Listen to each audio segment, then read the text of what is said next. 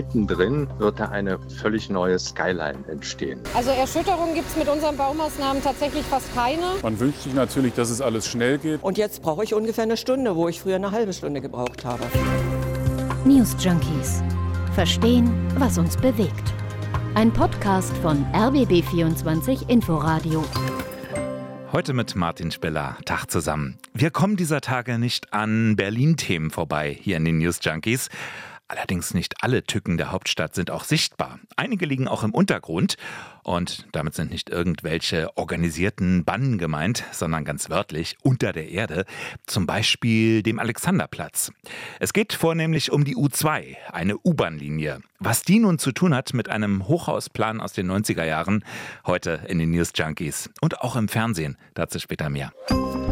Berliner müssen gerade ganz tapfer sein. Allen anderen, die nicht das Pech haben, in dieser Stadt zu leben, muss man es vielleicht ganz kurz erklären. Also die U2, das ist eine ziemlich wichtige U-Bahn-Linie, die Berlin durchquert, und zwar von Ost nach West und umgekehrt, die die City West mit dem Alexanderplatz verbindet, also Stationen wie Zoologischer Garten, Potsdamer Platz und eben auch Alexanderplatz. Und dann geht's weiter nach Prenzlauer Berg und Pankow. Eigentlich denn seit vergangenen Sommer, da tingelt die Bahn zwischen Klosterstraße und Senefelder Platz im Pendelverkehr hin und her. Und zwar nur alle 15 Minuten. Und das selbst im Berufsverkehr. Ich muss in der Woche zu meiner Familie fahren, die wohnen in Pankow. Und jetzt brauche ich ungefähr eine Stunde, wo ich früher eine halbe Stunde gebraucht habe. Ja, ist unmöglich. Claudia Nier, die auch Architektur studiert hat, weshalb wir sie noch einige Male hören werden hier in den News Junkies heute. Und was sie und viele andere Fahrgäste besonders ärgert, es konnte lange überhaupt kein Termin genannt werden für das Ende der Maßnahmen. Also erst hieß es Frühjahr, dann Wiedereröffnung im Sommer, dann wurden auch gar keine Termine mehr genannt. Gleichzeitig konnte man auch mal lesen, hm, vielleicht müsse auch der ganze Tunnel neu gebaut werden. Jetzt aber heißt es, ab August, da sollen die Züge wieder planmäßig und zweigleisig fahren. Grund für all das ist vermutlich eine Baugrube, nämlich die des Wolkenkratzer-Projektes der französischen Firma Covivio. Zwillingstürme sollen am Alexanderplatz entstehen, 134 Meter hoch. Und um so etwas nach oben bauen zu können, muss man erstmal ganz tief nach unten bauen, in die Erde. Die Baugrube, die ist schon mal 20 Meter tief und dann werden noch 30 Meter lange Betonpfähle in den Boden gerammt. Also das Ganze ist eine riesige Baustelle mit hochkomplizierter Technik. Und eigentlich war man auch schon fast am Etappenziel, erzählt der Projektleiter. Die Spezialtiefbauarbeiten sind eigentlich abgeschlossen. Es gibt jetzt nur noch Erdbauarbeiten, die zu bewerkstelligen sind. Und dann wäre eigentlich der Tiefbau in Gänze abgeschlossen wäre. Dann aber passierte es im Sommer, der Tunnel der U2 direkt daneben, also der ist teilweise weniger als ein Meter daneben, der sackte ab um zwischen 3,1 und 3,6 Zentimeter. Man muss dazu sagen, man hat vorher genau festgelegt, mehr als 4 Zentimeter darf sich das nicht absenken. Also da drohte jetzt vermutlich kein unmittelbarer Einsturz oder so. Trotzdem, Covivio stoppte von sich aus die Bauarbeiten und am 7. Oktober letzten Jahres, da zog dann die technische Aufsichtsbehörde der BVG die Reißleine und sperrte das Gleis in Richtung Pankow. Ja, und dann war die Aufregung natürlich groß. War man zu unvorsichtig? Immerhin der Alexanderplatz, es ist ja nicht ein Bahnhof, sondern der größte U-Bahnhof Berlins. Drei Linien kreuzen sich da und für eine weitere sind Gleise vorgesehen. Hier liegen mehrere Linien übereinander, die U2 2, äh, die 5 äh, und die 8 ist in der Nähe. Das ist also ein ziemlich, also ein technisches Wunderwerk, muss man sagen, was sie damals hingelegt haben. Äh, und da einzugreifen ist eben kreuzgefährlich. Da muss man sich vorher Gedanken machen. Ja, hat man auch, muss man dazu sagen. Also Bedenken gab es durchaus. Nicht zuletzt die Verkehrsverwaltung, die hatte auf Risiken des Bauvorhabens für die unterirdischen Anlagen der BVG hingewiesen. Nach einigem Streit über Zuständigkeiten hat man sich nun vergangene Woche erstmal auf ein Sanierungskonzept geeinigt, also Senat, BVG und Covivio. Der Tunnel, der soll stabilisiert, der soll anschließend wieder angehoben werden. Ist etwas kompliziert zu erklären, aber vereinfacht gesagt, es soll eine Zementemulsion eingespritzt werden, um damit den Bahnhof zu stabilisieren. Ja, und auch die Überwachung, die soll weiter verbessert werden. Also nach dem jetzt vorliegenden Stand sagen alle Experten, dass dieses Sanierungskonzept ähm, Früchte tragen kann, erfolgreich sein kann, aber es ist eben auch komplex. Wir haben ähm, zunächst mal festgehalten, dass Covivio jetzt in Kürze alle Unterlagen bei den unterschiedlichen Behörden auch einreichen wird.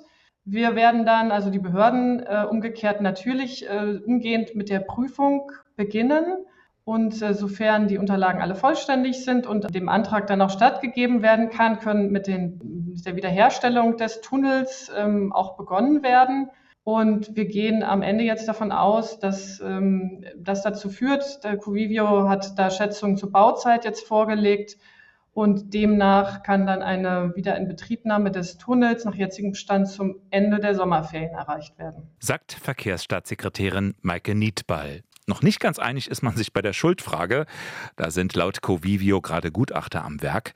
Bei den Kosten der Reparatur sei man aber in Vorkasse gegangen und nennt immerhin die Summe von 10 Millionen Euro. Aber die Frage bleibt, ist man bei so etwas generell zu unvorsichtig? Dürfen derartige Projekte in unmittelbarer Nachbarschaft von U-Bahn dürfen die überhaupt genehmigt werden? Ist ja nicht das erste Mal. Also wir erinnern uns, in Köln, da hatte ein U-Bahn-Bau 2009 das Stadtarchiv einstürzen lassen. Ich habe darüber gesprochen mit Georg Berger. Der ist gemeinsam mit Thomas Balzer Autor der RBB-Reportage Baustelle Alexanderplatz. Heute am Dienstag läuft im RBB-Fernsehen der zweite Teil. Das heißt, Georg Berger, der beobachtet die Großbaustellen am Alexanderplatz schon länger, hat auch mit vielen Experten gesprochen und er sagt, Vorsicht hin oder her, so etwas kann nie ganz ausgeschlossen werden. Wer in den Untergrund geht, der muss immer mit Überraschungen rechnen. Setzungen gibt es immer, wenn man in den Boden hineingeht, es sei denn, man geht in Granitboden. Das gibt es ja auch. In Manhattan beispielsweise stehen die Häuser tatsächlich auf Granitboden, die Hochhäuser. Deswegen gibt es dann nur zwei Zonen, in denen Hochhäuser stehen. Nämlich genau dort, wo darunter eben Granitboden ist. Aber den hat Hamburg zum Beispiel auch nicht. Also, das ist jetzt nicht typisch Berlin, nach dem Motto, nichts funktioniert in dieser Stadt. Aber der Berliner Untergrund ist eben auch schwierig. Da habe die Eiszeit ein paar Fallen gestellt. Hier gibt es vor allem Sand, äh, der sehr rutscht. Und äh, hier gibt es äh, einen hohen Grundwasserspiegel. Die bauen also immer im Wasser. Mhm. Dann gibt es äh, auch noch irgendwelche Torflinsen, die sich irgendwo mal äh, ergeben. Äh, also all das, was die Gletscher bei ihrem Rückzug zurückgelassen haben. Und dann gibt es noch den einen oder anderen Findling, also Granitsteine mittendrin, die auch sehr störend sind.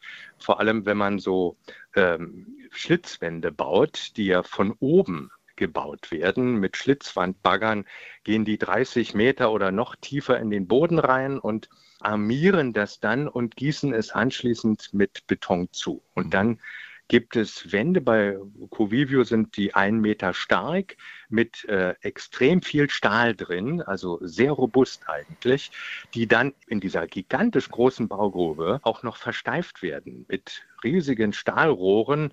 Aber so ganz sicher kann man da natürlich auch nicht sein. Es gibt ja Bewegung durch äh, Thermik. Wir haben ja hier Temperaturunterschiede von 30, 40 Grad äh, zwischen Winter und, und Hochsommer. Das führt natürlich auch zu einer Bewegung der Baugrube und könnte dazu geführt haben, dass äh, an der Stelle tatsächlich die Baugrubenwand sich bewegt hat.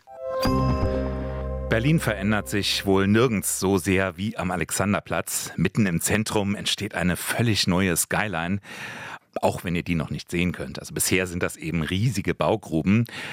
Und das ist gar nicht mal der oft herrschende Wildwuchs beim Bau, also wo dann Dinge entstehen wie das hässliche Alexa-Einkaufszentrum oder Baumärkte mitten in der City. Nee, die Idee Hochhäuser am Alex, die ist von ziemlich langer Hand geplant. Es gab schon 1993 einen Plan, den Kohlhoff-Masterplan, eigentlich von zwei Architekten, nämlich Hans Kohlhoff und Helga Timmermann. Damals nach der Wende, da gab es sprichwörtlich viele Baustellen in Berlin offene Wunden durch die Mauer, aber auch Bausünden aus vergangenen Jahrzehnten. Und da nun Berlin wieder Hauptstadt werden sollte, da musste etwas passieren, vor allem am Potsdamer bzw. Leipziger Platz, rund um den einsam im Tiergarten stehenden Reichstag, aber eben auch am Alexanderplatz. Und da hat man damals gesagt, naja, das sieht ja jetzt vielleicht nicht so schön aus mit diesen riesigen Plattenbauten. Was machen wir damit? Abreißen, alles wieder zurückbauen, also so kleinteilig, wie es früher mal am Alexanderplatz war, schwierig. Und einige der Gebäude stehen inzwischen auch unter Denkmalschutz. Also das Haus des Lehrers, äh, Haus des Reisens, das Haus des Berliner Verlags. Aber man könnte die Hochhäuser ja quasi verstecken. Und gleichzeitig würde man diese riesige, windige Weite, gerade rund um den Fernsehturm, die würde man dann wieder etwas zurückfahren. Also Verdichtung ist das Schlagwort. Und das war einer der Gründe, warum damals Kohlhoff gesagt hat, rund um den Alexanderplatz, das ist der perfekte Ort für eine ganze Ansammlung von Hochhäusern. 13 Stück, jeweils 150 Meter hoch, mit dem Fernsehturm mittendrin. Und der hätte dann zwar noch rausgeragt, aber eben nicht mehr viel. Also vergleichen kann man es in der Höhe vielleicht mit dem Hotelhochhaus. Das hieß früher mal Hotel Stadt Berlin, heute Park Inn. Das wäre so die Höhe. Wie gesagt, das war Anfang der 90er Jahre. Es gab dann auch einen Bebauungsplan. Da waren noch zehn Hochhäuser übrig. Aber dann wurde es lange sehr ruhig um diese Pläne. Man konzentrierte sich erstmal auf andere Viertel. Neue Hochhäuser entstanden, aber in der City West am Breitscheidplatz. Es werden dort auch nicht die letzten gewesen sein oder auch am Potsdamer Platz. Aber der Bauboom, der fiel doch insgesamt kleiner aus als erwartet. Am Alexanderplatz, um zurückzukommen, da ging es erst nach 2010 los, dass man wieder über die Häuser nachgedacht hat. Allerdings wurden die Pläne doch deutlich verarbeitet. Also stilistisch, vielfältiger, vielleicht nicht ganz so Gotham-mäßig wie bei Kohlhoff. Ein bisschen kleiner sollten die werden, nur noch 130 Meter. Das wurde inzwischen teilweise auch wieder zurückgenommen. Dann waren nur noch acht Hochhäuser übrig, also mehr Kohlhoff Light, quantitativ wie ästhetisch. Aber interessantes Detail, eigentlich war das nicht mehr der Plan von Kohlhoff, sondern der von Wettbewerber Liebeskind. Der hatte nämlich damals mit einer vergleichsweise wilden Armada von Hochhäusern den zweiten Platz gemacht, 1993. Aber dann ging es irgendwann wirklich los. Zunächst vier Hochhäuser wurden mehr oder weniger schnell in Angriff genommen. Neben dem Covivio Hochhaus ein Hochhausbau der Siegner Gruppe aus Österreich, 134 Meter hoch, direkt am Kaufhaus Galeria Kaufhof, beziehungsweise eigentlich fast mittendrin. Das Hochhaus, das soll geradezu aus dem Kaufhaus herauswachsen. Götz Kern vom Büro Kleihus und Kleihus. Wir müssen von dem Bestand ein Feld von ca. 24 mal 24 Metern rausschneiden in die Ecke kommt dann das Hochhaus rein. Man wünscht sich natürlich, dass es alles schnell geht. Wir hoffen, dass es in drei Jahren dann durch ist, das Gebäude. Mal eben rein in die Ecke. Und das bei laufendem Kaufhausbetrieb. Nur eine Wand trennt die Verkaufsflächen von der Großbaustelle. Scheint soweit auch zu klappen. 2025 soll alles fertig sein. Neben Büros soll auch ein Hotel rein. Und was ist mit der U-Bahn darunter? Also Erschütterungen gibt es mit unseren Baumaßnahmen tatsächlich fast keine. Wir bauen sehr erschütterungsarm. Die U2 ist sehr weit weg und die U8 verläuft neben unserem Baufeld. Also wir haben schon einen gewissen Abstand, haben das sehr genau alles berechnet und halten äh, regelmäßig unser Baustellencontrolling. Von daher sind wir alle erstmal entspannt. Wir haben alles gut im Blick und machen alles, was ingenieurstechnisch möglich ist. Sagt Bauleiterin Bianca Prohl. Direkt neben dem Park Inn wollte der amerikanische Investor Heinz bauen. Das hatte sich an der Stelle nicht mal die DDR getraut, sagt Claudia Nier. Das sei die schwierigste Stelle, die Berlin überhaupt an Bauland zu bieten habe. Weil die U-Bahn-Linien übereinander liegen. Das ist äh, bautechnisch für Berlin, Berliner Bauverhältnisse extrem schwierig. Und deswegen haben sie dort nichts gebaut sondern einfach nur eine Bank lang gezogen. Die hieß dann die längste Bank Europas. Aber es ist ganz lustig, da saßen auch immer Leute drauf. Ja, ja das, und das Fundament darunter, das stammte aus den 30er Jahren. Es beinhaltete einen Bunker. Und mitten dadurch, da verlaufen die U-Bahn-Tunnel der U5. Jetzt müssen erstmal die Wände verstärkt werden. Wir reißen nicht den gesamten Bunker ab, sondern wir schneiden eigentlich in den Bunker oder in die drei Bunkerebenen, oder vier sind es glaube ich sogar, ein großes Loch und stanzen das aus, um dort darin dann das Hochhaus zu bauen. Ja, das wohl ein gutes Beispiel für die Schwierigkeiten, die der Berliner Untergrund ebenso macht. Obwohl Heinz als erster am Start war, konnte mit dem Stanzen immer noch nicht begonnen werden. Und dann gab es auch noch Zoff über die Höhe. Heinz will nämlich 150 Meter hoch bauen. Der Senat, der wollte aber lange nur 130 Meter. Das wiederum hätte mit dem ursprünglichen Entwurf nicht funktioniert. Jetzt gibt es aber einen neuen. Am weitesten sind die Bauarbeiten am geplanten Turm der russischen Monarch-Gruppe, direkt am Einkaufscenter Alexa.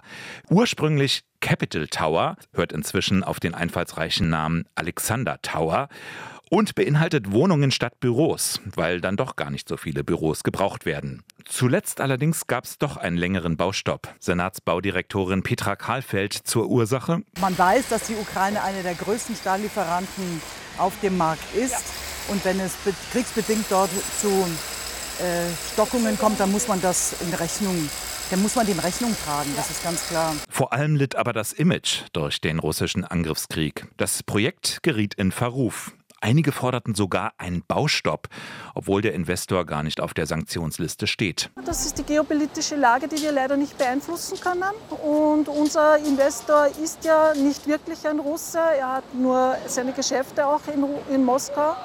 Äh, das erschwert natürlich die Lage, aber Sie sehen, es funktioniert trotzdem noch alles und wir können weiterarbeiten und wir hoffen, dass es auch so bleibt. Sagt Oberbauleiterin Maria Stadler. Also, Pannen bei der U2, die stoßen auf, aber sie treffen auch auf eine große Skepsis. Da hört man dann, private Investoren zerstören die U-Bahn. Und selbst ein Mann, der in dieser Folge schon einiges an Erwähnung fand, Masterplaner Hans Kohlhoff, der hat 2014 ganz deutliche Kritik geübt. Der hat dann nämlich gesprochen von der Profitgier der Grundstückseigner. Die verhindere seit Jahren die städtebauliche Weiterentwicklung des Alexanderplatzes. Die Debatte geht weiter. Eines ist klar, realistisch, die Probleme des Berliner Wohnungsmarktes, die werden nicht am Alexanderplatz gelöst. Dort bauen Investoren aus dem Ausland für Kunden aus dem Ausland. Die Frage wird aber sein, was macht das dann mit dem Platz für die Bürgerinnen und Bürger? Wie verändert sich die Aufenthaltsqualität? Die Gestalt geht verloren. Ja? Das Besondere des Ortes äh, ist einfach verschwunden. Es ist jetzt einfach ein Platz wie jeder andere, so wird er jedenfalls behandelt. Und dann behandeln die Menschen ihn auch so. Unter Wessis gilt der Platz ja als hässlich, aber unter denen, die da wohnen, ist das natürlich ein Platz, mit dem sie groß geworden sind. Und im vergangenen, also im ersten Film, hatten wir die Anwohner nur in Form einer Führung durch den Baustadtrat Mitte, äh, Herrn Gothe da drin. Die waren alle sehr skeptisch. Das waren halt überwiegend ältere Menschen natürlich, die ihren Platz in Gefahr sahen und das grundlegend ablehnten. Jetzt haben wir uns eine Dame herausgesucht, die ist da wirklich groß geworden. Die hatte auf den Sandhaufen in den 60er Jahren gespielt. Äh, die hat den Bau des Kaufhauses miterlebt, den Bau des Hotels und ist durch diese Baustellen motiviert worden, Architektur zu studieren. Das heißt, die kann auch inhaltlich einiges erzählen.